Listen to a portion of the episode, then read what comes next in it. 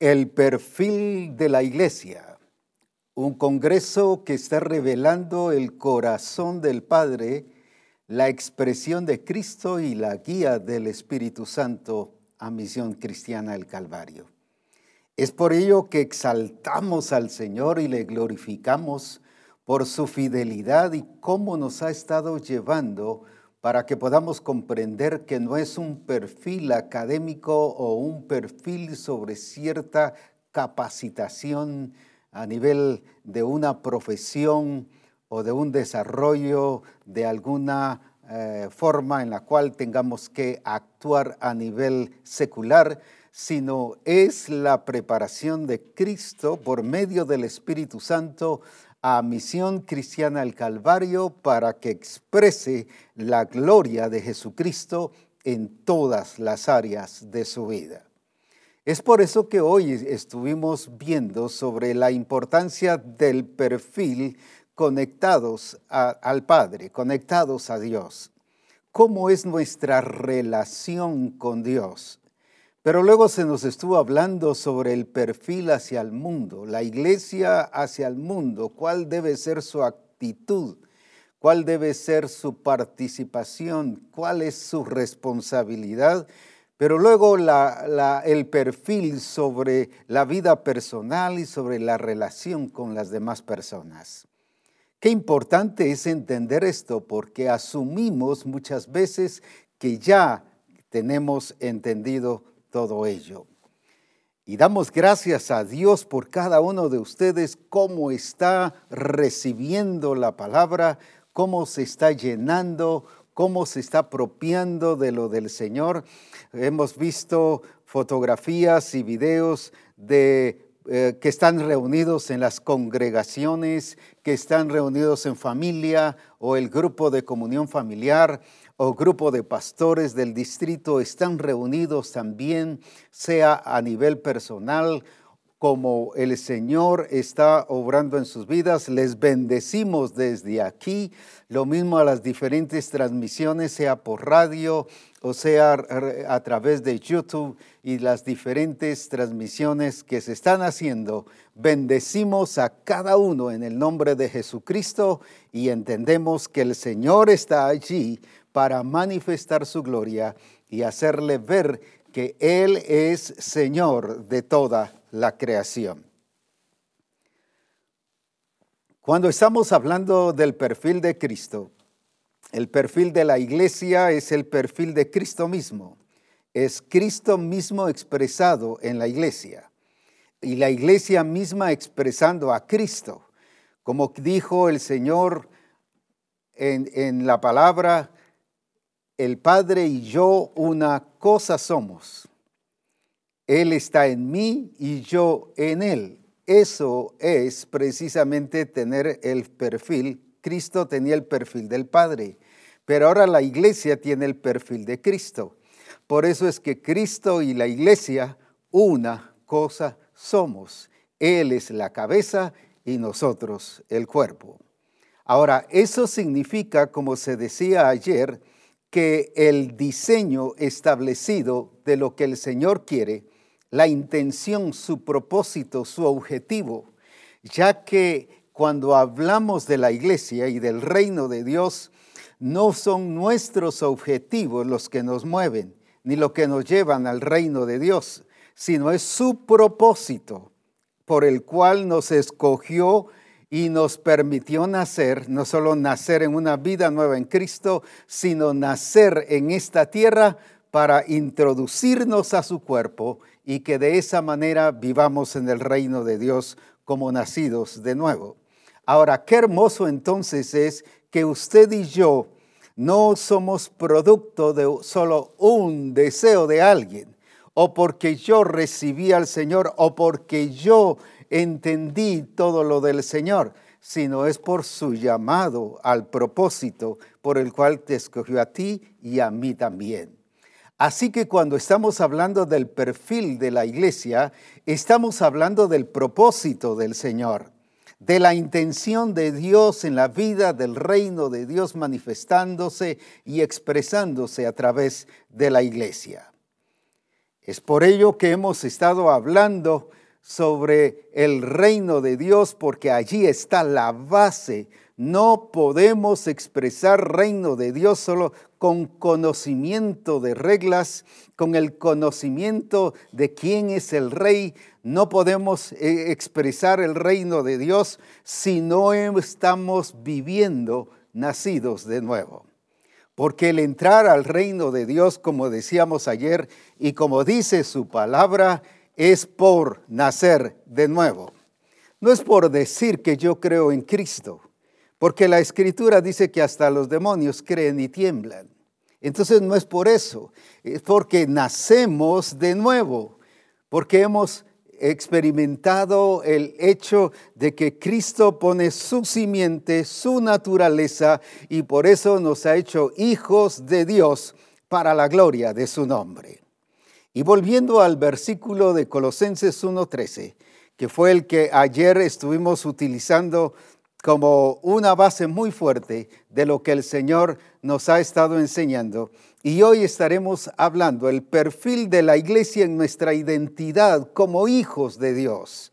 Pero veamos entonces cómo es que podemos ser realidad y cómo es que la escritura dice que somos aptos precisamente, que somos capaces, que somos personas en las cuales Él nos ha habilitado para desenvolvernos y expresar eh, la manifestación de Cristo en nuestra vida. Leamos entonces Colosenses 1.13, el cual nos ha librado de la potestad de las tinieblas y trasladado al reino de su amado Hijo. Vuelvo a leerlo, el cual nos ha librado de la potestad de las tinieblas y trasladado al reino de su amado Hijo. ¿Qué es lo que hemos dicho entonces en relación a esto? Que no tiene que ver nada con un reino de las tinieblas. No existe. Jesucristo mismo estableció que Satanás es el príncipe de este mundo y el mundo está en tinieblas. Por lo tanto, nunca se le ha puesto ni el Señor ni nadie más lo ha reconocido como un rey y por lo tanto no se tiene por qué hablar del reino de las tinieblas. Como dije, lamentablemente los traductores de la escritura le han puesto en algunas traducciones el reino de las tinieblas, pero eso no es así, no existe, ni el Señor mismo dijo, y como dije ayer, él mismo colocó al enemigo bajo su lugar. El, al Señor tu Dios adorarás y a Él solo servirás. Porque hay un único rey, hay un único rey que se llama Jesucristo. Y su reino es el que gobierna y señorea en toda su creación. Entonces, cuando estamos hablando del reino de Dios, tenemos que entender que no estamos hablando de una democracia, estamos hablando de un reino, estamos hablando de un regir, cuando la escritura habla del nuevo régimen del Espíritu.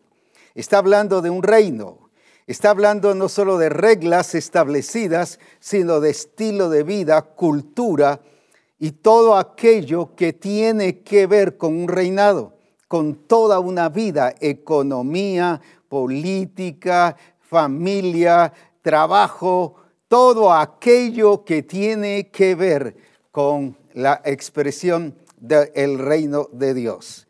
Entonces no es una democracia, sino es una vida de reino. Por lo tanto, nunca el Señor ha mostrado o ha dicho que nosotros decidamos cómo debe ser la vida en Cristo, ya está establecida la vida en Cristo.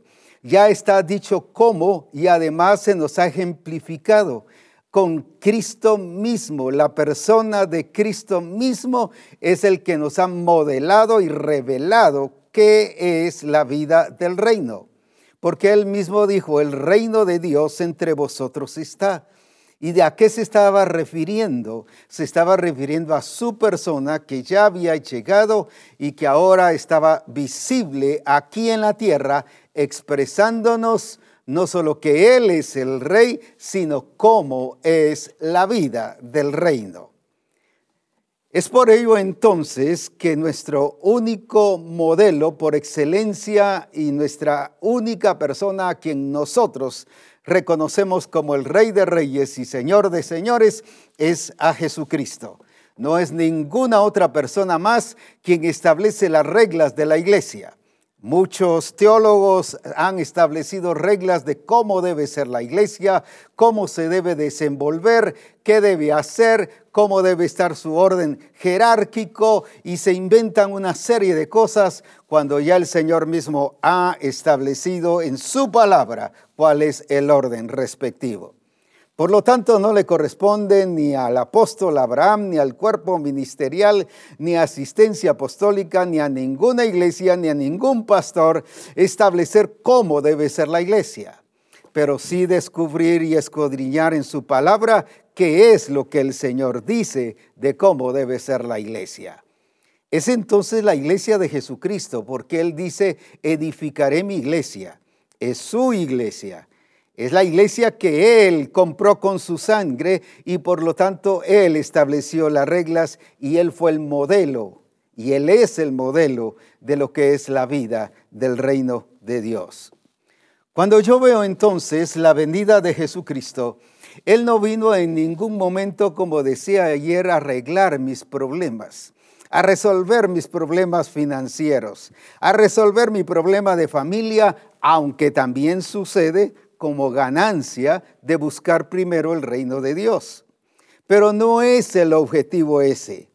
El objetivo entonces es llevarnos a su propósito a través de un nuevo nacimiento para entrar al reino de Dios y establecer el reino de Dios y que nosotros como iglesia proclamemos y establezcamos el reino de Dios en todos los lugares donde nos desenvolvemos. Él entonces no vino a arreglar nuestras circunstancias. Y como decía eh, el apóstol eh, eh, Pablo en ese tiempo, Saulo, cuando se estaba convirtiendo, él lo entendió muy bien. Señor, ¿qué quieres que yo haga? No fue la pregunta como muchos se, haga, se hacen, Señor, ¿qué va a hacer la iglesia por mí? ¿O qué vas a hacer por mí? ¿Qué va a hacer Dios por mí? Que Dios me sane, que Dios me liberte, que Dios resuelva el problema de mi familia, que Dios me saque de mis apuros y de mis circunstancias. Están esperando algo que en realidad debe ser una entrega nuestra hacia Dios, no de Dios hacia nosotros. Es por ello que hemos mal interpretado el reino de Dios. Y por eso decía que el reino de Dios no es una democracia, sino es el reino de Dios que se manifiesta bajo las reglas y bajo los requerimientos que el Padre mismo ha establecido. Entonces, el problema está que cuando yo no sé lo que soy, me disfrazo fácilmente de todo aquello de lo que yo quiero ser. Entonces yo, para mí lo que yo quiero ser está bien, y lo que yo me disfrazo, eso para mí está bien, está adecuado y, yo lo acepto y así soy yo. Cuando usted no es eso. Cuando usted ha sido trasladado del rey, al reino de Dios, al reino de su manifestación, al reino de luz, al reino de gloria, de aquello que usted estaba esclavo, de aquello que usted estaba dominado por las tinieblas pero ahora ha sido trasladado al reino de su amado Hijo. Es precisamente para que usted sea lo que es en Cristo Jesús para que cada uno de nosotros tengamos una identidad clara y perfecta de lo que somos de acuerdo al propósito al cual hemos sido llamados. Entonces no tenemos que escondernos, ni disfrazarnos, ni ponernos el ropaje o, cualquier máscara que nosotros querramos ponernos para aparentar algo. Jesucristo fue, dice, la expresión de su gloria, de su naturaleza. Fue la misma expresión de la gloria del Padre y no tuvo que andar poniéndose máscaras aquí en la tierra. Sencillamente era el Hijo de Dios revelando al Padre aquí en la tierra. Y eso es lo que la iglesia debe entender. Por eso es que necesitamos comprender lo que significa ese traslado de la potestad de las tinieblas al reino de su amado Hijo. Y ayer explicábamos ese traslado, qué significa y cómo es que se logra. Se logra a través del nuevo nacimiento. El que no naciere de nuevo, uno, no puede ver el reino de Dios. El que no naciere del agua y del espíritu, no puede entrar al reino de Dios. Y si dice no puede entrar, es sencillamente eso. Si, eh, aunque usted lo revise en el griego, en el hebreo, en el francés, en el italiano, en el mandarín o en cualquier idioma que usted quiera buscarlo, sencillamente esa expresión no puede ser significa no puede ser. Aunque el sistema le dice que toda religión lleve a Dios, aunque cualquier persona o cualquier otra denominación o doctrina falsa le diga a usted cómo llegar a Dios, sencillamente no puede. Si no nace de nuevo, no puede entrar al reino de Dios. Entonces el requerimiento es nacer de nuevo. Pero no es solo el hecho de decir levanto mis manos y que alguno diga usted ya nació de nuevo. No, es ese morir, ser sepultado y resucitar juntamente con Cristo y ser plantado en Cristo Jesús. Entonces, qué importante es el que nosotros comprendamos nuestra posición. Y nuestra posición allí es precisamente eh, el hecho de ser hijos de Dios. ¿Por qué razón? porque la escritura dice, solo lo menciono en Juan 1.12, mas a todos aquellos que le recibieron. Y cuando habla de recibir no es de aceptar ni solo levantar la mano ni decir, bueno, yo acepto a Cristo. recibir es hacer que Cristo entre en mí, como dijo Pablo, Cristo en mí.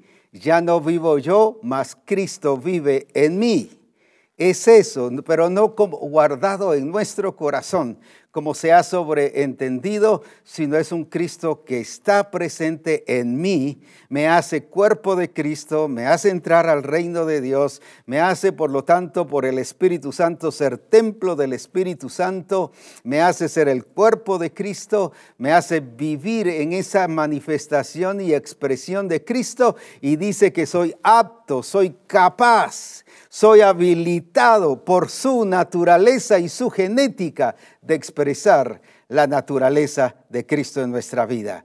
Porque el nacer de nuevo es cuando Cristo pone su simiente en mí y por lo tanto eso se traduce o eso se convierte o me convierto en hijo de Dios para la gloria de su nombre. Entonces, por eso es muy importante el que nosotros podamos comprender y cómo desenvolvernos como tales. Él nos hizo reyes y sacerdotes, pero por ser hijos. Nos hizo reyes y sacerdotes no porque nos delegó una, una participación o porque nos dio algo extra. Nos hizo reyes y sacerdotes por cuanto somos hijos. Y por eso es que la magnificencia de un rey se ve no solo en la clase o, en quién es el rey, sino en el reinado, en cómo está reinando. Y eso tiene que ver con la gente, eso tiene que ver con las personas que está reinando, con su forma de gobierno y de reinado en las personas que son partícipes de ese, de ese reino. Lo explico de esta manera aquí en el, libro de, Segundo de Crónicas, capítulo 9, versículo 1 y 8. Nos relata la historia de la reina de Sabá cuando llega delante de Salomón. A ella le había llegado la noticia de la sabiduría y de la grandeza del rey Salomón. Ella se inquietó con ir a ver. Ella no fue solo de las que escuchaba. Ella dijo, yo voy a ir a ver, voy a ir a comprobar, le voy a hacer una serie de preguntas difíciles y vamos a ver si todo lo que han dicho es cierto. Y cabalmente llega. Y leamos bien la historia allí, ya que allí nos revela qué es lo que esta reina de Sabá llegó a preguntarle. Y oyendo la reina de Sabá la fama de Salomón, vino a Jerusalén con un séquito muy grande, con camellos cargados de, de especies aromáticas, oro en abundancia y piedras preciosas, escuche esto, para probar a Salomón. Y luego nos dice, con preguntas difíciles. Y luego que vino a Salomón, habló con él todo lo que en su corazón tenía. En otras palabras, sacó todas sus preguntas. Pero Salomón le respondió a todas sus preguntas y nada hubo que Salomón no le contestase. Y luego, y viendo la reina de Sabá, Mire, este orden tan importante. La reina de Sabá, la sabiduría de Salomón, o sea, primero lo vio a él, luego dice, y la casa que había edificado, vuelvo a leer esa última parte, y la casa que había edificado, no solo vio a Salomón, sino ahora empezó a ver a su alrededor. Sigamos allí. ¿Y qué dice? Y las viandas de su mesa, las habitaciones de sus oficiales, el estado de sus criados, voy a repetir esa parte, el estado de sus criados, y nuevamente lo vuelvo a mencionar, el estado de sus criados y los vestidos de ellos, sus maestresalas y sus vestidos y la escalinata por donde subía a la casa de Jehová, se quedó, que dice, asombrada. Y sigue diciendo allí, y dijo al rey, la verdad es que lo que había oído en mi tierra acerca de tus cosas y de tu sabiduría, eh, pero yo no creía las palabras de ellos hasta que he venido. Y mire, y mis ojos han visto, mis ojos han visto y he aquí que ni aun la mitad de la grandeza de tu sabiduría me había sido dicho, porque tú superas la fama de lo que yo había oído. Qué tremendo ese testimonio. Pero luego dice, bienaventurados tus hombres y dichosos estos siervos tuyos que están siempre delante de ti y oyen tu sabiduría. Y Bendito sea Jehová tu Dios, el cual se ha agradado de ti para ponerte sobre su trono como rey para Jehová tu Dios, por cuanto tu Dios amó a Israel para afirmarlo perpetuamente. Por eso te ha puesto por rey. Quiero que veamos qué fue lo que fue a ver la reina de Sabá su inquietud primaria había sido ir a hablar con Salomón y probarlo y con preguntas, y Salomón se las respondió todas, pero en eso empezó a ver a su alrededor y se dio cuenta de la casa donde vivía él, la grandeza de la casa, la excelencia y de la forma en que todo estaba colocado en el orden. Pero luego en la parte donde hice más refuerzo también fue cuando empezó a ver a sus criados, a los que estaban allí. Vio su comportamiento, vio la forma en que estaban vestidos, vio la forma incluso de su salud, que no estaban todos pálidos, no solo estaban sirviendo con buen deseo, con buenas intenciones, sino presentaban una buena salud. Y, empezaron a, a ver sus vestiduras, ella empezó a ver hasta sus vestiduras, la excelencia de cómo estaban vestidos, la excelencia de cómo ponían todas las cosas en su orden. Toda la gente sabía qué hacer. Lo que quiero enfatizar aquí, ella no solo se asombró y no solo fue a ver al rey, sino fue a ver a, la gente que vivía en el reino. ¿Por qué? porque la magnificencia del reinado de Salomón no solo la estaba revelando Salomón, sino los que estaban alrededor de él. El problema de la iglesia es que hemos hablado, Jesús es el rey, Jesucristo es el único rey, no hay otro rey como nuestro Dios, Él es el único rey y cuántas cosas hablamos de Él. Pero ¿qué es lo que la gente está viendo de nosotros? ¿Estará viendo el comportamiento, el orden? ¿Estará viendo la salud, la forma en que vestimos? ¿Cuántas veces no nos importa la forma en que vestimos? El Señor al fin nos recibe como, como nosotros somos. Y aquí en este pueblo, además, en este pueblo, pues así nos vestimos y así somos. Ella fue a ver no solo al rey, sino fue a ver, voy a decir así, al pueblo que él estaba reinando y eso revelaba la magnificencia del reinado de Salomón. ¿Qué dirá la gente de nosotros? Cómo es que vestimos, cómo es que hablamos, cómo es que hacemos nuestro trabajo, qué excelencia tenemos para hacer todas las cosas, cómo está nuestra familia, cómo es que hacemos el trabajo, la profesión, cómo nos comportamos con los demás. ¿Será que está viendo el reinado de Jesucristo en nuestra vida?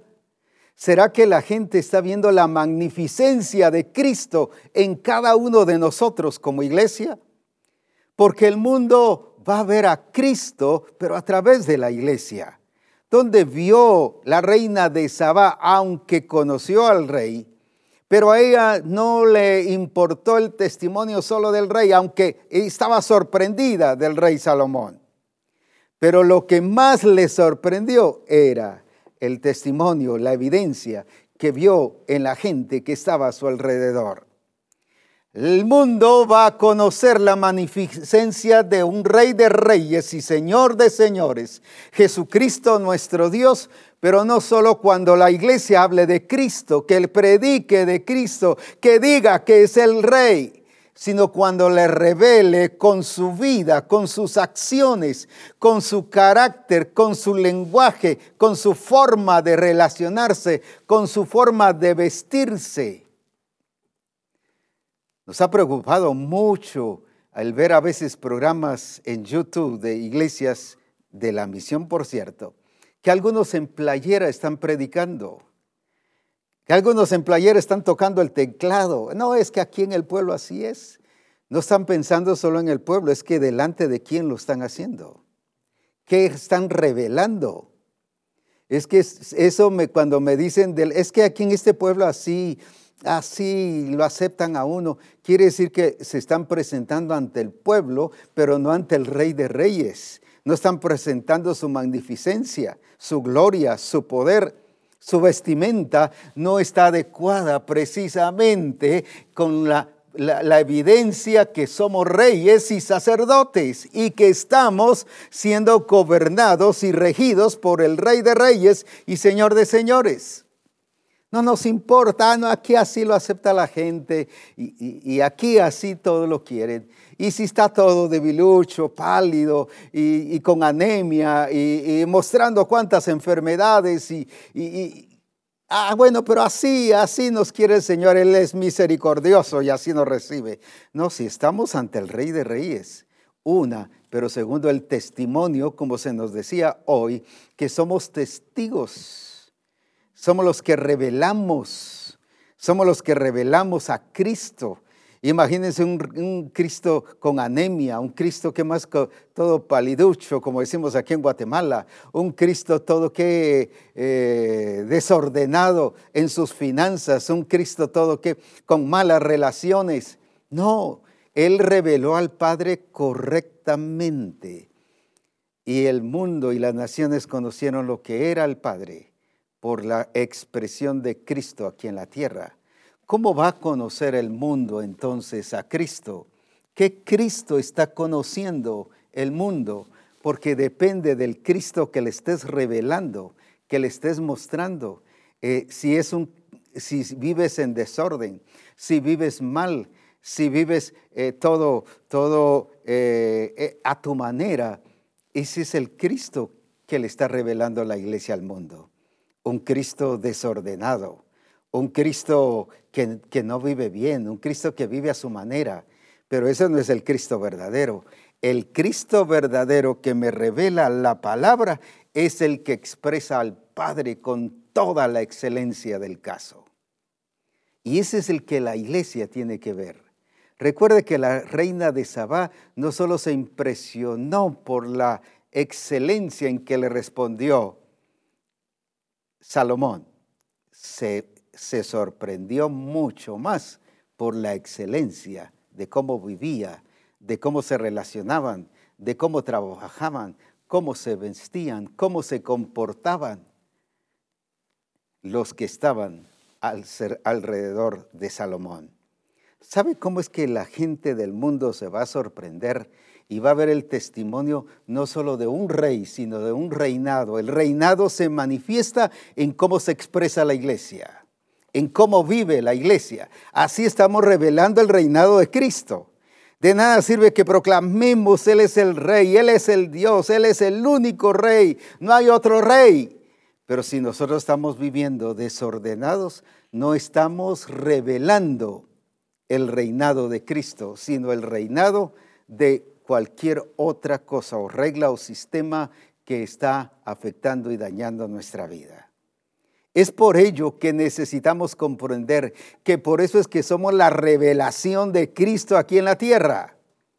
Somos la revelación de Cristo. Ese es el reino de Dios. El revelar, el vivir bajo el régimen del reino de Dios es revelar la vida de Jesucristo. Es mostrar cómo es Cristo a las naciones. Pero la excelencia de Cristo, lo correcto de Cristo, el orden de Cristo, el lenguaje de Cristo, cómo se relaciona Cristo con todos los demás. Y gloria a Dios que tenemos un modelo por excelencia, no solo que lo supo hacer, lo pudo hacer y lo logró hacer, mostrando al Padre en toda su plenitud. Y esa es la responsabilidad de la iglesia Así que el mundo va a conocer no solo que Cristo es el rey, sino el reinado de Cristo a través de la vida tuya y de la vida mía. Otro ejemplo es en cuando el rey Azuero realizó una fiesta. ¿Y realizó la fiesta con qué propósito? Y dice aquí la escritura que en Esther capítulo 1, Esther capítulo 1, y nos dice allí, aconteció en los días de Asuero, el Asuero que reinó desde la India hasta Etiopía sobre 127 provincias. Pero luego sigue diciendo que en aquellos días, cuando fue afirmado el rey Asuero sobre el trono de su reino, el cual estaba en Susa, capital del reino, que el tercer año de su reinado hizo banquete, mire el orden, a todos sus príncipes y cortesanos. O sea, la grandeza, voy a decir, del liderazgo de su reino. Y cortesanos teniendo delante de él a los más poderosos de Persia y de Media, gobernadores y príncipes de provincia. No era cualquier banquete pero era cuál el propósito, mostrar Él, mostrar Él las riquezas de la gloria de su reino, el brillo y la magnificencia de su poder por muchos días, 180 días. Ahora veamos esto. No era solo la acción de presentarse el rey él bien hubiera dicho, bueno, yo voy a presentar lo que yo soy. Y, hubiera, y, me imagino que estaba vestido con el mejor traje, con la excelencia de toda actividad, ya que era un banquete que lo estaba presentando para la gente más importante de su reino. Pero ¿qué era lo que quería presentar? No él, sino el poderío de su reinado la magnificencia de su reinado, la gloria de su reinado. No era entonces él, sino qué y cómo estaba reinando y cómo se conocía que estaba reinando. que su poder, su grandeza, su magnificencia, ¿dónde se conocía? No en las diferentes poses que el rey se pusiera, o mostrando su traje, o mostrando su corona.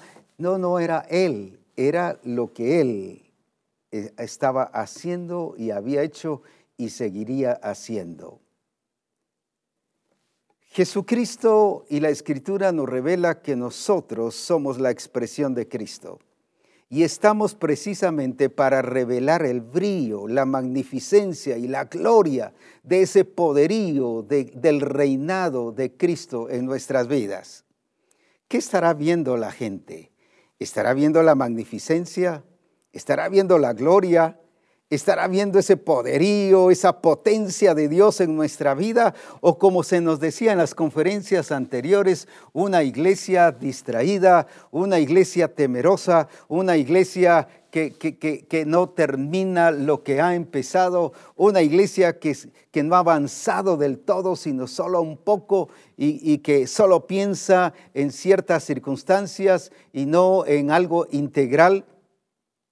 Eso no es revelar la magnificencia de su poderío, no es revelar a un rey. Eso es revelar cualquier otra cosa, pero menos la gloria de Jesucristo. Ah, este rey lo que hizo banquete y mire por cuántos días. Un gasto tremendo para revelar su grandeza.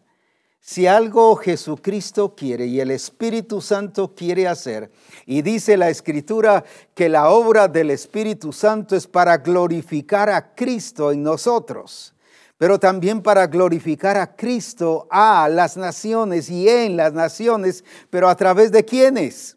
De una iglesia que sabe responder a la calidad de expresión que debe dar en la manifestación gloriosa de Jesucristo en su vida. Pero para eso es que tiene que entender con toda claridad que ha sido trasladado de la potestad de las tinieblas al reino de su amado Hijo. Porque no podemos vivir en tinieblas ni tener acciones de tinieblas y eso no es revelar la magnificencia de un Cristo poderoso y glorioso.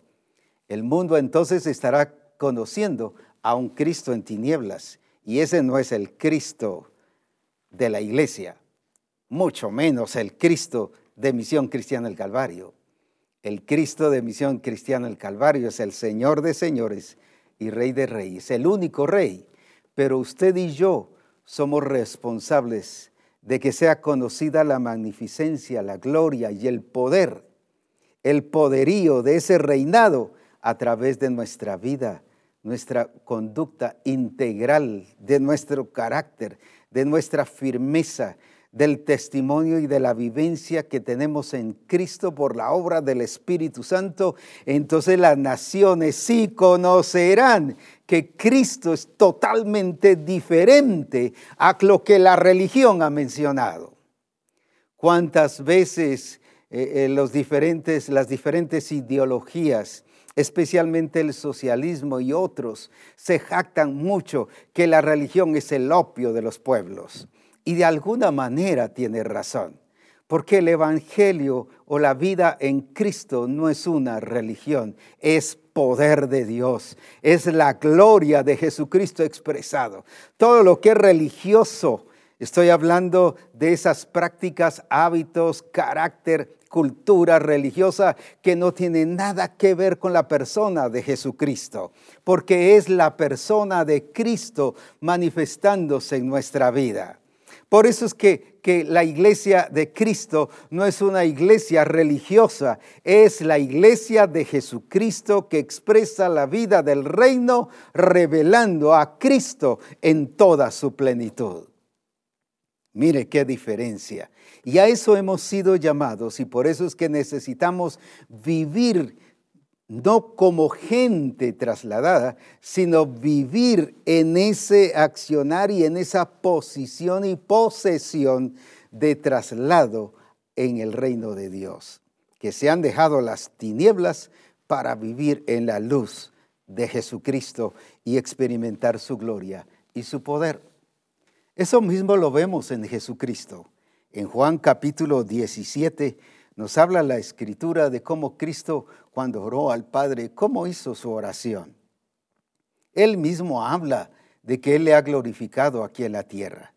Y por eso veamos ahí en Juan 17, 3 al 12.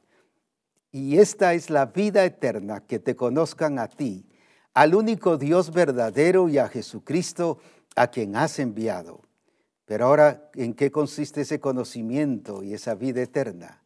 Ahora, ¿qué hizo Cristo? Yo te he glorificado en la tierra.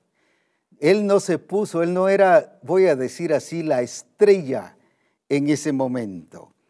Él, eh, su propósito era revelar quién era el Padre y glorificar al Padre en su plenitud. He acabado la obra que me diste que hiciese. Y luego, ahora pues, Padre, quiero que vayamos viendo cuántas veces menciona Padre. Ahora pues, Padre, glorifícame tú al lado tuyo con aquella gloria que tuve contigo antes que el mundo fuese.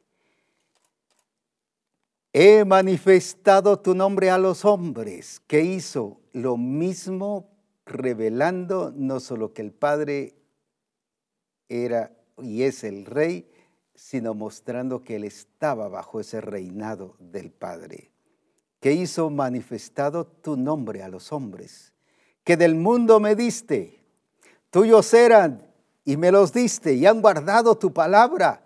Mire, ahora qué está explicando. Ahora está explicando lo que ellos no solo ahora eran producto del trabajo, del perfeccionamiento y del orden que les llevó para que experimentaran el reinado del Padre. He manifestado a, tu nombre a los hombres que del mundo me diste, tuyos eran y me los diste y han guardado tu palabra. Ahora han conocido que todas las cosas que me has dado proceden de ti. Porque las palabras que me diste les he dado y ellos las recibieron y han conocido verdaderamente que salí de ti y han creído que tú me enviaste. ¿Cómo conocieron que Jesucristo salió del Padre? porque les dio la palabra que el Padre le había dado a él y ellos, dice, han creído que tú me enviaste. Y ahora el siguiente, y luego dice, yo ruego por ellos, no ruego por el mundo, sino por los que me diste, porque tuyos son. Y todo lo mío es tuyo y lo tuyo mío, y he sido glorificado en ellos. Qué hermoso ya no estoy en el mundo, mas estos están en el mundo y yo voy a ti. Padre Santo, a los que me has dado, guárdalos en tu, en tu nombre para que sean uno, así como nosotros. Y cuando estaba con ellos en el mundo, yo los guardaba en tu nombre. A los que me diste, yo los guardé. Y ninguno de ellos se perdió, sino el hijo de perdición, para que la escritura se cumpliese. Qué hermoso testimonio y evidencia. No solo oró y dijo, Padre, y tú a los que me diste yo les enseñé, no, aquí están. Les mostró. Les mostró la gloria del Padre en ellos, pero la gloria del Padre que Cristo se los reveló y los llevó a esa vida de reino y que expresaran que estaban siendo gobernados y reinados por lo que el Padre había dicho y establecido. Alguien me imagino que haber dicho, qué lujo de testimonio. Pues ese es el que usted y yo tenemos que dar con la gente que el Señor ha puesto bajo nuestra responsabilidad. A la iglesia de Jesucristo el Señor precisamente nos ha puesto para presentársela así. Claro, cuando Él venga es Él el que se la va a presentar. Pero ahora viene Cristo y le presenta, estos son los que tú me diste, pero ahora te los estoy entregando así. Y por eso habla de glorificar. Yo te he glorificado. ¿Cómo es que una persona glorifica al Padre?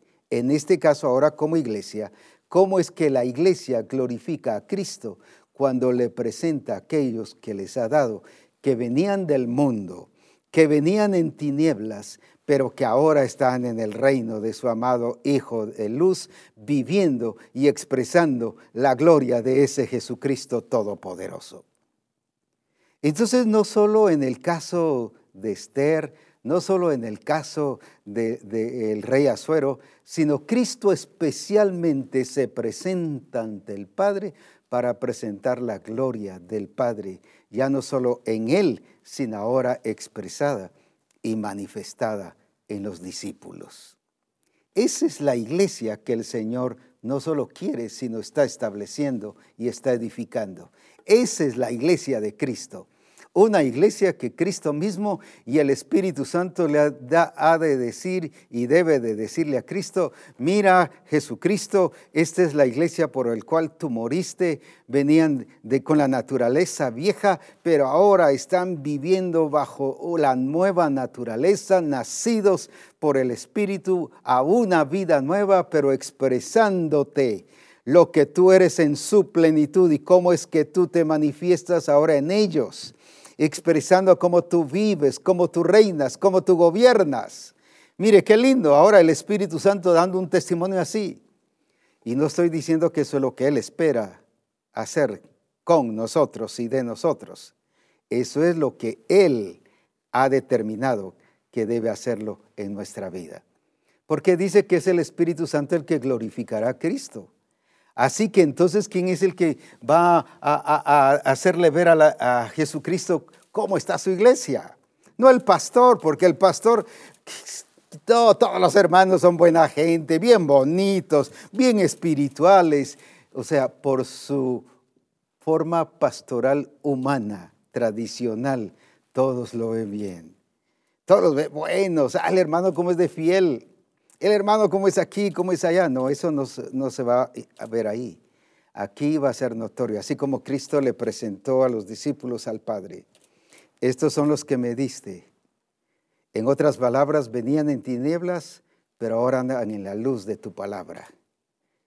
Ellos recibieron tu palabra. Ellos recibieron lo que tú me diste y han creído que salí de ti. Mire cuánta cosa gloriosa. Eso es lo que el Espíritu Santo no solo quiere hacer, sino va a hacer y debe hacer con la gente de Misión Cristiana del Calvario. Ponérsela ante Cristo y decir, esto es lo que veniste a hacer en la cruz. Trasladarlos de la potestad de las tinieblas al reino de su amado Hijo Jesucristo y hecho está.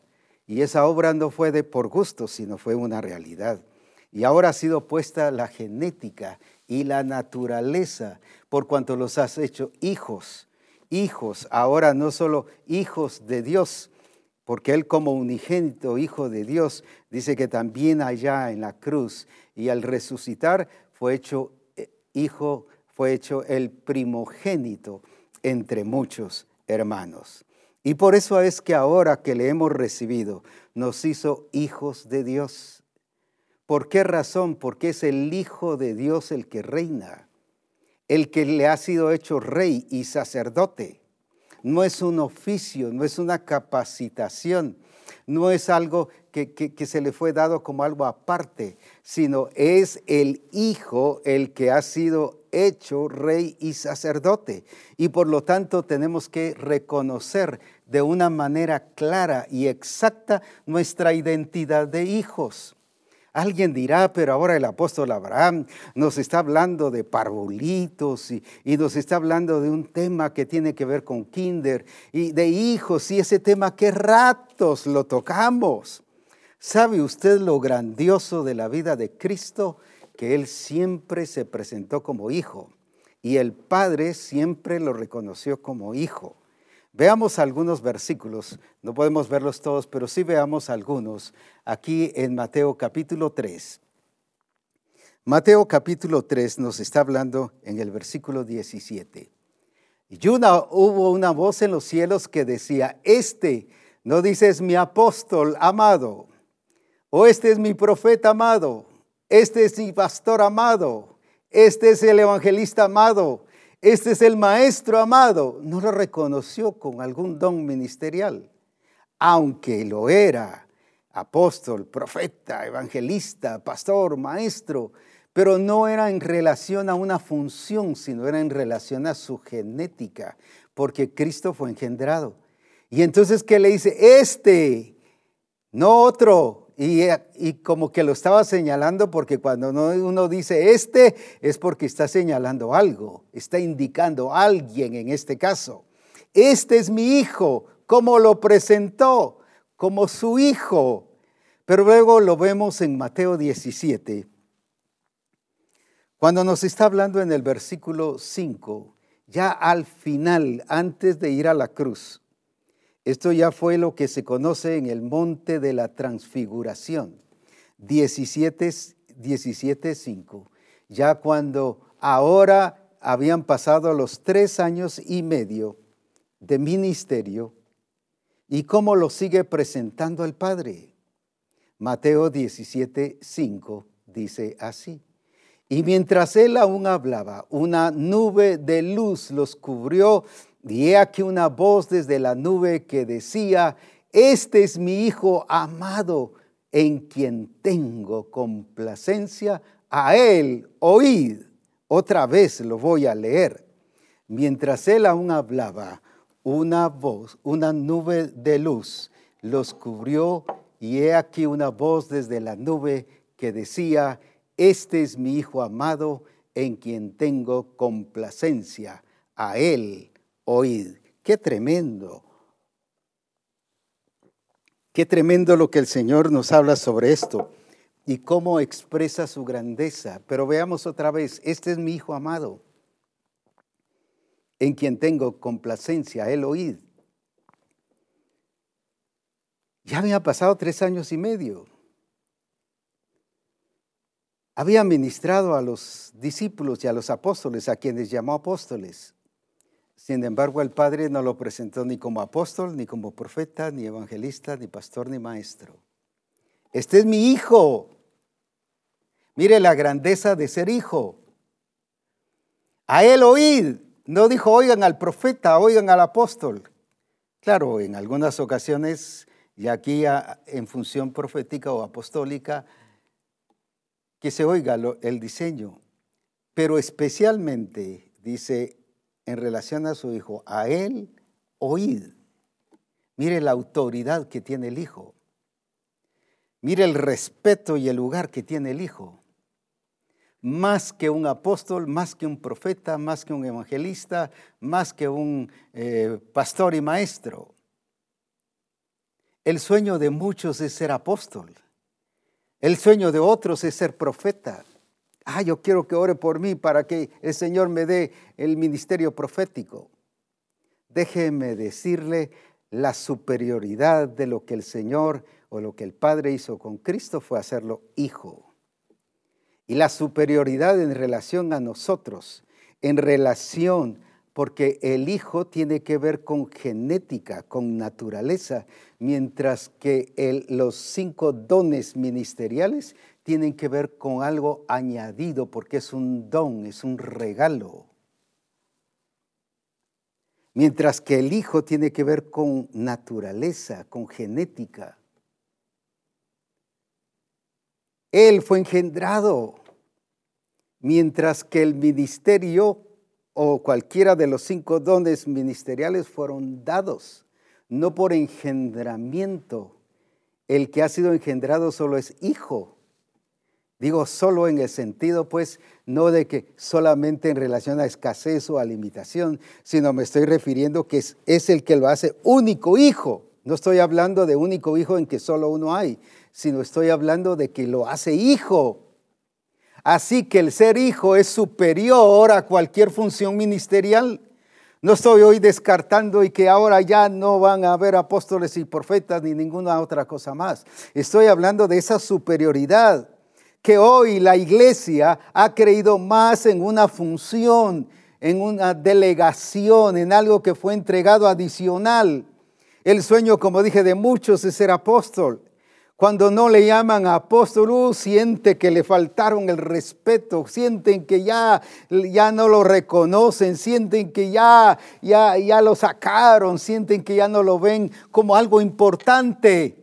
Para mí en lo personal más que apóstol, la dicha más grande es llamarme hijo de Dios, porque me está dando a conocer que soy engendrado por el Espíritu Santo, por lo tanto me ha hecho rey y sacerdote para la gloria del Padre.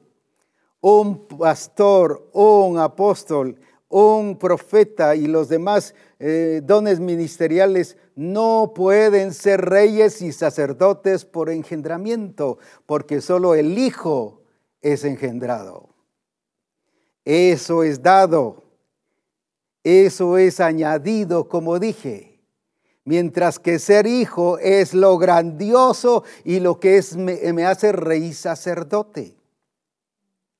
Por esa razón, por ese mal entendimiento y por ese entendimiento de esa que hemos visto más superior los dones ministeriales que el ser hijo es lo que ha hecho que hemos preparado a la iglesia no para reinar, porque también las estamos preparando para hacer lo que nosotros hemos creído que es superior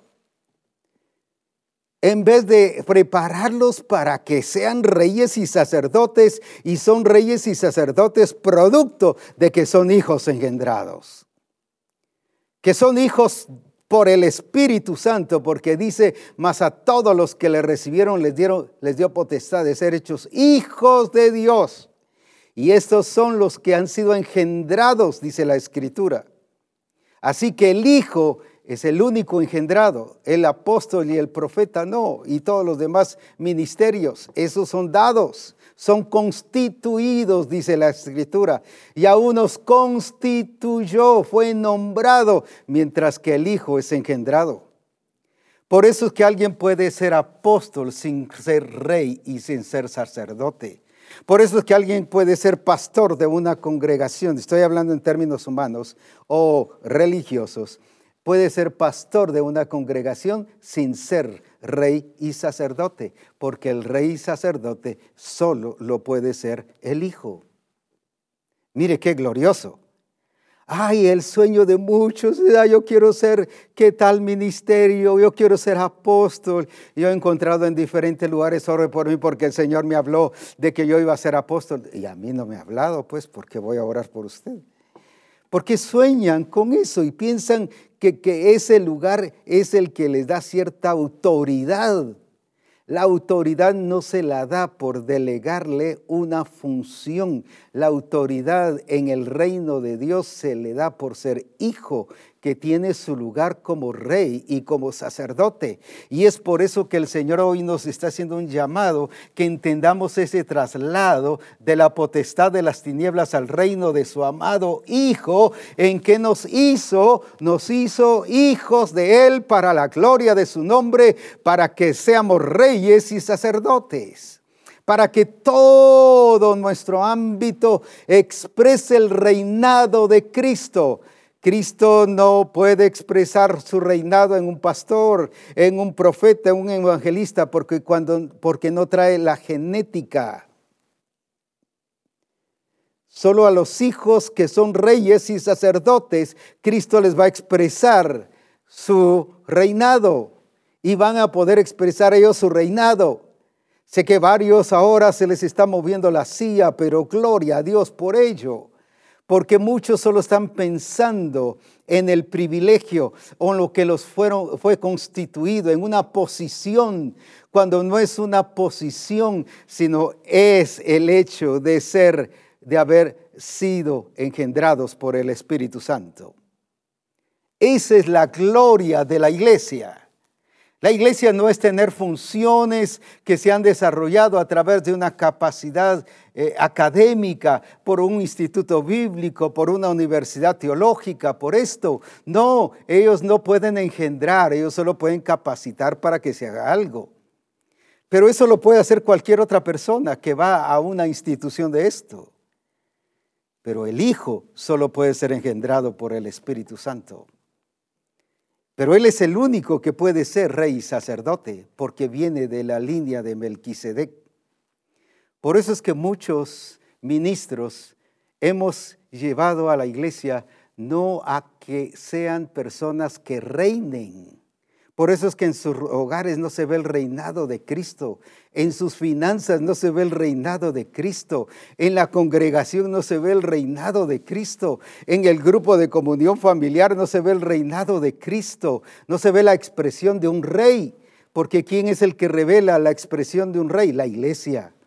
Pero la iglesia que son hijos de Dios, nacidos de nuevo. Por eso es que habla del traslado al reino de su amado Hijo, porque solo a ese reino se entran nacidos de nuevo. ¿Y quiénes son ellos? Los hijos. Por eso es muy importante el entender esa función y esa posición que tenemos nosotros. Gloria a Dios con ser apóstol, con ser profeta. Pero más que eso, la mayor dicha de la iglesia es ser hijo de Dios, nacido de nuevo. Fíjese que Cristo tampoco se sintió menos honrado, se sintió descalificado, se sintió todo que como un segundo en todo. Él siempre habló del Padre. Y si ustedes se dieron cuenta, les mencionaba, vean cuántas veces está hablando del Padre. ¿Y por qué está hablando del Padre? Porque Él se está presentando como hijo. Él se está presentando como hijo porque está presentado al Padre. No, no se, se, presentó como apóstol. Mira, Señor, aquí vengo a glorificarte. Aquí viene el apóstol tuyo, el que tú nombraste, el que enviaste a la tierra. O aquí viene el profeta de los cielos que ha dicho tantas cosas. Mira, el gran profeta levantado por ti. No, no dijo nada de eso. Él le dijo, Padre, los que me diste, ahora han recibido tu palabra. ¿Por qué le habló de Padre? Porque él estaba en calidad de hijo. Cuando usted llega con el Señor en calidad de qué llega? Ah, Señor, aquí está tu apóstol, tu siervo, al que tú has llamado. Y mira cuántos paralíticos he levantado, aunque no sea cierto. Mira cuántos enfermos han sido sanados. Este mes se han convertido tantas personas. No es por todo eso. Cristo llegó en calidad de hijo y por eso es que siempre habló del Padre. Mire qué belleza. Él no, halló, él no llegó ni como pastor, ni como evangelista, ni como maestro. Aquí está el gran pastor de toda la tierra. Así que, Padre, por eso ahora recibidle aquí al pastor que tú has nombrado. No, Él no llegó en calidad de una función. Él llegó en calidad de un engendramiento y de una vida de expresión del Padre. Para Él lo más grandioso fue llegar como hijo. Y para usted si lo trataran como hijo y dijera, no hombre, si usted es un hijo de Dios, ¿cómo se sentiría? No me trataron como apóstol, uy, me rebajaron, uy, y se siente mal y ese día no duerme. Se le va el sueño, ese día se siente mal. Que por qué no le llamaron apóstol, que por qué no le llamaron profeta, que por qué no le llamaron eh, eh, evangelista o maestro o pastor. Oh, se siente caído y se siente no reconocido. Cuando Jesucristo llegó entendiendo la superioridad de lo que Él era, Hijo de Dios, alabado sea su nombre. Y por eso puedo decir, el reino de Dios entre vosotros está. ¿Cómo es que la iglesia va a poder decir el reino de Dios entre vosotros está? Y fíjese que Jesucristo, el Padre, le dice, le dice a los demás que estaban allí escuchando en el monte la transfiguración, oídle a Él, pero oírle en calidad de hijo. ¿Y sabe qué es lo que Pablo después o el escritor de los Hebreos dice en Hebreos 1.3? Que antes, dice el Señor, nos hablaba a través de los profetas, pero ahora nos habla a través del Hijo. No que no hayan profetas ahora, sino los profetas ahora han sido constituidos por Jesucristo, por el Hijo. Ahora están sometidos al Hijo. Antes eran ellos los que recibían la palabra directa. Ahora es Cristo por medio del Espíritu que utiliza a los profetas, pero es por medio del Hijo. Ahora dice que es por medio del Hijo, porque en Él fueron hechas todas las cosas. En Él para Él y para con Él, para que Él sea la plenitud de todas las cosas. ¿Quién es el que realmente va a llegar a hacer esto? No Jesucristo como apóstol, no Jesucristo como profeta, no Jesucristo como pastor, no Jesucristo como evangelista ni como maestro, sino como hijo. Y recuerde lo que dice la escritura, que la creación misma está gimiendo. No dice por la manifestación de los apóstoles. No dice por la manifestación gloriosa de los apóstoles. No dice por la manifestación gloriosa de los profetas no dice por la manifestación gloriosa del pastor. No dice por la manifestación gloriosa del evangelista ni del maestro, sino por la manifestación gloriosa de los hijos de Dios. Entonces el ser trasladado de la potestad de las tinieblas al reino de su amado Hijo, ¿qué significa?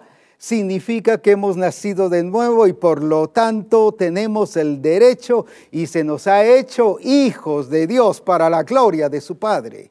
Y por eso es que podemos ser y somos reyes y sacerdotes. Entonces, ¿por qué no hemos gobernado? ¿Por qué no hemos señoreado? ¿Por qué no estamos expresando el reinado de Cristo en todos esos ámbitos de nuestra vida? en nuestras relaciones, en el trabajo, en los negocios, en la profesión, en la congregación, en el grupo de comunión familiar. ¿Por qué no lo hemos expresado? Porque solo estamos viendo dones ministeriales o alguna función o algún privilegio. Y déjeme revelárselos con esto. Y espero nos abra el entendimiento. La preparación y el perfeccionamiento de la iglesia ¿Hacia qué va dirigido? Le dejo unos segundos para que piense. Y vuelvo a hacerle la pregunta. La preparación que le está dando a los discípulos, ¿hacia qué va dirigido? ¿No es a una preparación de templo? Lo que menos se les está enseñando es a estar preparados y listos para reinar. No estoy hablando de política y que lleguen y si alguien llega, gloria a Dios. Estoy hablando de mostrar el reinado de Jesucristo en todos los ámbitos de su vida, en su vida personal y en todo su alrededor. ¿A quién se le enseña a reinar? Si fue esa fue una de las cosas que el Señor le indicó y le delegó a Adán y Eva. No solo le dijo fructificad y multiplicad, sino señoread y es eso lo que el Señor dice a Misión Cristiana del Calvario. Por eso era que hoy se nos decía que el diablo no gane ventaja sobre nosotros.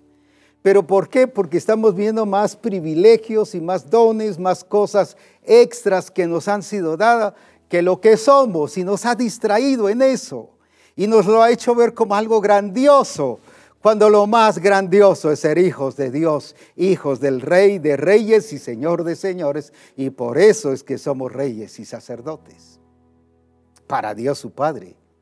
Así dice que Él nos hizo reyes y sacerdotes para Dios su Padre, y que por lo tanto nos hizo para la gloria de su nombre. Pero les hemos enseñado a servir en el templo, a recoger la ofrenda, a cuidar la puerta, a ver y supervisar el orden de los servicios, a tocar el teclado en el grupo de la alabanza o dirigir la alabanza, a predicar incluso. Les hemos enseñado a servir en el templo, pero no a reinar en todo el ámbito de su vida. No en todo alrededor, por eso es que no reina en la familia. No estoy hablando que ahí sea el capataz y que ahí llegue a decir, ahora yo soy el rey y estoy mandando que ahí revele el reinado de Cristo, que revele no solo a la familia, sino a los demás, que Jesucristo es el Señor y que Él está señoreando esa familia. ¿Pero por qué? Porque solo se le enseñó a servir al templo. Y déjeme decirle algo que quizás lo va a despertar. Y espero que sí. ¿Sabe usted que los levitas se les enseñó y se les preparó para servir en el templo? pero ellos nunca gobernaron. Y es por ello que tenemos hoy una iglesia de levitas. Los hemos preparado para ser levitas, pero no para ser reyes y sacerdotes. Y los estamos eh, preparando hacia una función arónica del Antiguo Testamento. Los levitas eran preparados solo para el templo y servían, por cierto, muy bien hay gente que su abnegación es, hoy me toca recoger la ofrenda. Y qué lindo que llegue con esa pasión y que lo haga con excelencia. Pero piensan que ese es todo el servicio a Dios. Lo mismo el tocar en la alabanza. Piensan que ese es todo el servicio a Dios, como se nos decía en alguna de las conferencias. Y pensamos que todo lo que gira alrededor del templo, todo eso es lo único que significa servir a Dios y todo lo demás no puros levitas, pastores formando levitas, porque ellos también son levitas y en función de levitas. Por eso el Señor cuando nos habla de trasladarnos de la potestad de las tinieblas, nos está hablando al reino de su amado Hijo, que salgamos de ese ministerio, de esa función o expresión y estar de funcionando como un sacerdote levita, solo templo, templo, templo cuando yo como ministro tengo que vivir enseñando y mostrando el reinado de Cristo en mi vida, pero expresarlo y revelarlo a toda misión cristiana del Calvario y hacia las naciones. Pero lo mismo usted como ministro, pero lo mismo todos los discípulos. Qué hermoso es que lo hagamos con pasión, toda responsabilidad en el templo, pero eso solo es un privilegio. Eso no es por engendrar por haber sido engendrados. Eso es lo que no les hemos enseñado al pueblo. Eso es lo que no les hemos enseñado a la gente de la iglesia.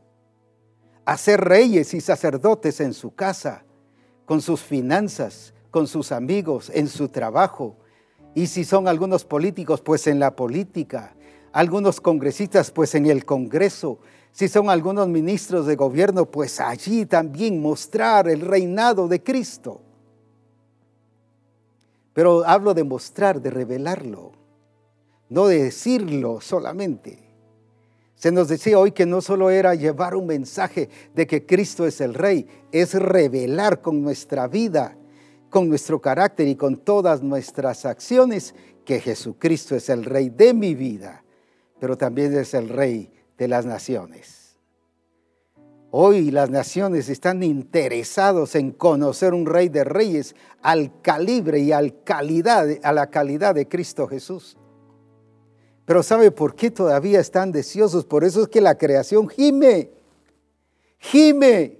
¿Pero por qué gime? ¿Por qué tiene que gemir? Si habiendo hijos de Dios que revelen el reinado de Cristo en sus vidas, ¿por qué tiene que gemir la creación? Gime, ¿por qué? Porque todavía se da cuenta que a los que les dio la responsabilidad y los hizo reyes y sacerdotes, que son a sus hijos, no le están expresando como tal. Y entonces gime, uno gime cuando qué? Tiene dolores, tiene preocupación, necesita algo, está clamando por una respuesta. Y la respuesta, la única que lo tiene, es la iglesia. Estoy hablando de la iglesia verdadera. La que es compuesta por gente nacida de nuevo. Y por lo tanto son hijos de Dios. Que están reinando, pero no solo hablando de un rey de reyes, sino hablando del Señor de los señores. Y déjeme decirle otra cosa. El apóstol no hereda el profeta no hereda. El evangelista, ni el pastor, ni el maestro. La iglesia o la escritura dice que usted y yo somos herederos y coherederos juntamente con Cristo. Pero no por ser apóstoles, profetas, evangelistas, pastores y maestros. Porque somos hijos. Porque el único que hereda es el Hijo.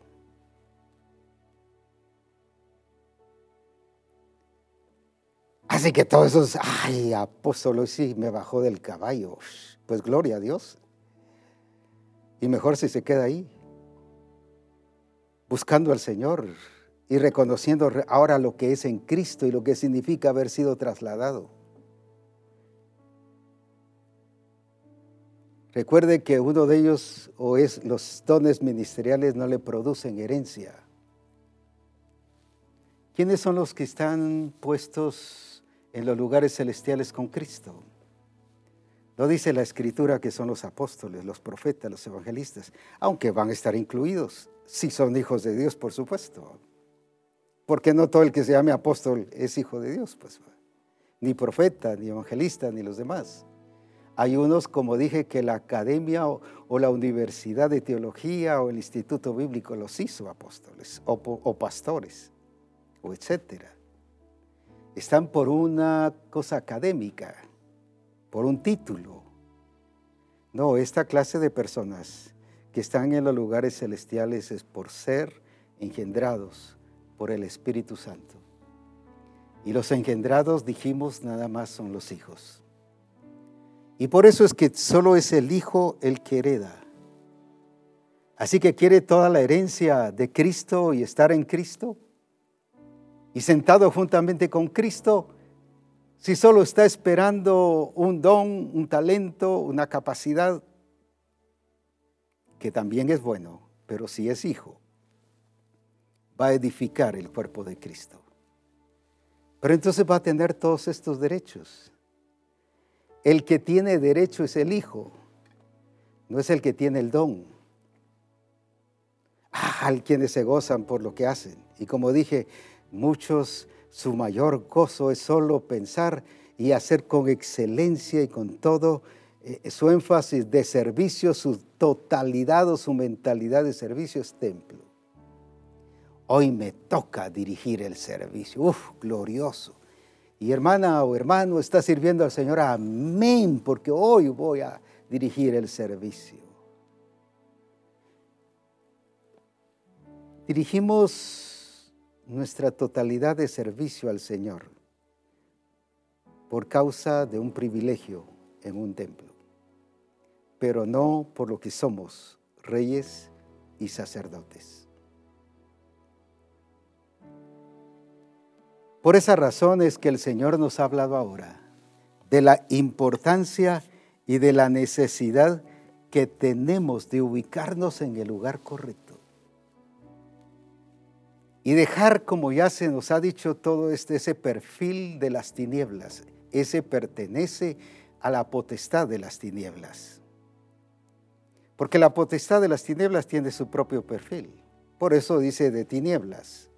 Y por eso la escritura dice, el que no tiene comunión con su hermano, dice en Juan, en uno de primera Juan, dice que anda en tinieblas.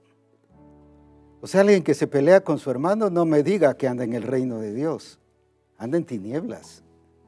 Habla alguien que habla mal de su hermano, no me diga que está en el reino de Dios.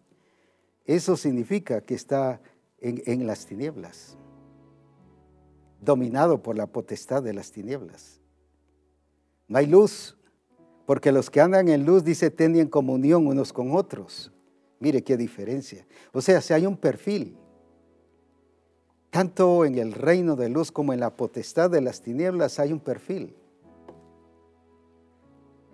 ¿Qué perfil es el que usted está expresando?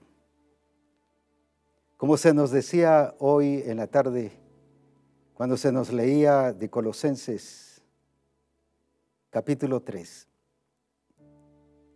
cuando Cristo vuestra vida se manifieste, no se estaba manifestando, a pesar de que eran nacidos de nuevo.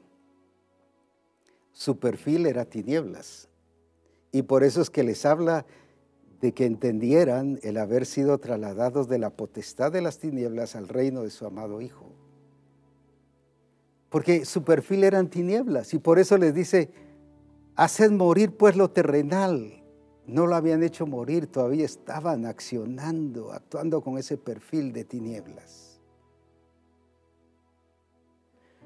¿Cuántas veces nosotros estamos andando así? Y no nos hemos dado cuenta que lo que estamos revelando y teniendo es una expresión de tinieblas, aunque fuimos puestos en el reino de luz. Pero ahora que hemos entendido y que ser hijos de Dios, más que cualquier otra cosa, que hay una superioridad en todo sentido, que Cristo la expresó en todo momento. Siempre, siempre, siempre Él habló del Padre. O sea, siempre cuando se relacionó con el Padre y estaba en calidad de hijo. Y cuando le habló a la gente, siempre habló del Padre. O sea, él predicó en calidad de hijo. Y siempre que echaba fuera demonios, lo hacía en calidad de hijo. Nosotros decimos a veces, aquí viene el ungido de Dios, el apóstol escogido por el Señor para echarte fuera. Sabemos que has vendido de Dios, le dijeron los demonios. Qué lindo. Ellos mismos reconocieron que era hijo. Sabemos que has venido de Dios y has venido a destruirnos. Él vino a destruirlos como hijo, no como alguno de los dones ministeriales. Mira, hasta con los enemigos y, y con la potestad de las tinieblas se enfrentó como hijo. Es que la autoridad del Hijo es una autoridad superior, es la misma autoridad que le fue dado a Jesucristo. Y por eso es que Él dice, lo que la potestad, les doy potestad a ustedes, lo que a mí me fue dado, yo les doy a ustedes. Pero ¿por qué tiene ese derecho? ¿Y por qué nos la puede dar? Ah, es que me la dio como apóstol, me la dio como profeta. No, por ser hijo. Así que hay una superioridad. No sé qué otra palabra podría usar, no la tengo ahorita. Pero esa es la que se me viene, la superioridad de cualquier privilegio, de cualquier don, de cualquier posición, es ser hijo de Dios. Y el Señor nos está llevando a que entendamos ese traslado y que somos hijos y gocémonos que somos hijos. Somos hijos. Y la mayor gloria o el gozo más grande que podemos tener es que aún la gente, aún la iglesia, aún los demás, no que ahora ya nos falte el respeto y ya no nos digan pastor. Esa es una función a nivel administrativa local. Pero que no dejen de vernos por vernos de pastor como hijos de Dios. Pero ellos también son hijos de Dios y no rebajarnos. Eso es lo que la trampa del diablo donde ha ganado ventaja a la iglesia, que le ha hecho creer que es rebajarse el llamarse hijos de Dios, mientras para que Cristo era lo más hermoso, presentarse como hijo del Padre y hablar al Padre no solo a Él, sino a la gente, sino a los mismos infiernos y alades y tomar victoria, no como apóstol, no como profeta ni los demás ministerios, sino tomó victoria en la cruz como hijo. Ahí mismo, Padre mío, Padre mío, ¿por qué me has desamparado? Estaba en calidad de hijo. Ah, mire qué hermoso. La victoria que usted va a tener no la va a tener por ser apóstol, ni por ser profeta, ni lo demás. La va a tener por ser hijo. Y por eso es que hoy el Señor nos ha permitido la cena del Señor. Y nos va a permitir la cena del Señor para que nos ubiquemos y nos coloquemos en el lugar correcto. Y bajo un entendimiento correcto de lo que somos y dejar todos esos paradigmas y todas aquellas cosas que nos han desenfocado, que aunque sean de Dios, el enemigo las ha aprovechado para desenfocarte, porque los ministerios son de Dios pero nos han desenfocado. Y recuerde que dice que la serpiente, cuando le dice a la iglesia de Corinto, más temo que como la serpiente engañó a Eva, así vuestros sentidos sean extraviados. ¿Qué significa la palabra extraviar? Sacarlos del camino y meterlos a otro camino. Ah, pero si el apostolado es de Dios, sí. Sí, pero lo, lo de profeta también es de Dios, sí. Pero el objetivo estoy hablando de la prioridad, de la superioridad. Es Cristo y es la iglesia como hijo de Dios.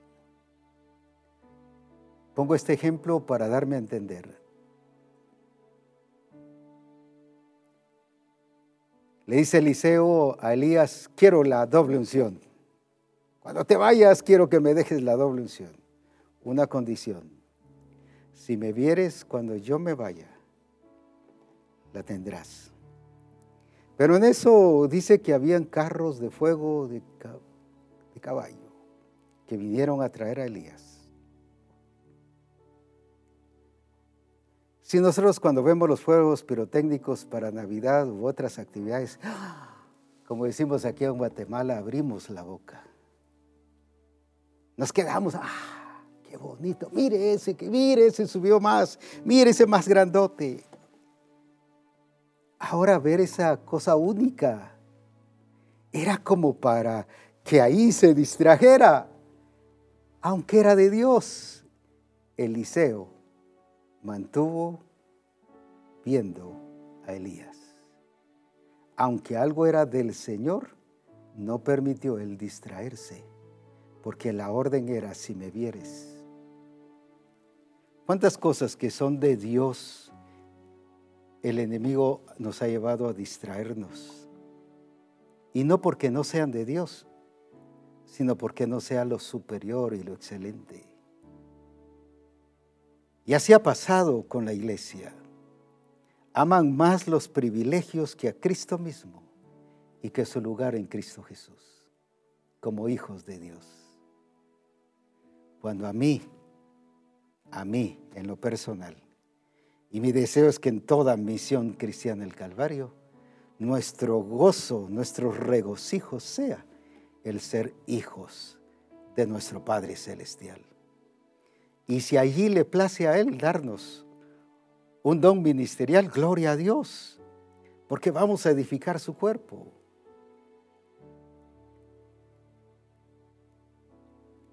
Cuando lleguemos y cuando seamos presentados a Él, cuando Él venga, no nos va a preguntar cuántos paralíticos sanaste y mostrámelos. Aunque vamos a sanar paralíticos, porque la iglesia tiene que manifestar el poder de Dios. No nos va a preguntar cuántos endemoniados oramos por ellos y fueron libres, sino va a ver nuestras vestiduras, pero como hijos a ver lo que somos. Una iglesia gloriosa y solo la iglesia gloriosa puede ser el Hijo. Sin mancha, sin contaminación, sin arruga. Mire cómo nos ha distorsionado el enemigo, aún con cosas que son de Dios, como expliqué. Pero hoy, en esta oportunidad, el Señor nos permite, a través de esta cena del Señor, y que estamos recordando la muerte y el sacrificio de Jesucristo y toda su obra. Y ahí fue precisamente para hacernos hijos. Ahí fue el lugar precisamente donde Él conquistó esa gloria del Padre y el derecho de hacernos sus hijos. Mire qué momento tan glorioso y tan adecuado para que usted y yo como iglesia tomemos nuestro lugar como hijos de Dios, no siendo vencidos, sino vencedores. No estando en una subcultura, sino en la cultura del reino de Dios. No siendo dominados, sino venciendo, siendo vencedores, como se nos decía hoy. Hijos de Dios la creación gime por ti y por mí. La creación está anhelando, dice, esperando la manifestación gloriosa de los hijos de Dios. En otras palabras, está esperando por ti y por mí, pero en función, en calidad de hijos. Y hoy esta participación de la Cena del Señor es para eso. Para colocar a Misión Cristiana el Calvario, bueno, estamos en su lugar correcto. Quienes no estamos en el lugar correcto somos nosotros. Pero para llevarnos y colocarnos en ese lugar correcto. En el reino de su amado Hijo. Alabado sea su nombre. Para que no solo prediquemos del Rey, sino que mostremos y demostremos su reinado en nosotros y a las naciones también. Glorifiquemos a Cristo un momento como hijos. Como hijos dice que fuimos creados para alabanza de su gloria. Pues le habla a la iglesia y la iglesia no es que asumamos, son y somos los hijos de Dios. Así que somos para alabanza y gloria de su nombre. Así que exaltemos al Señor como hijos. Alabado sea su nombre.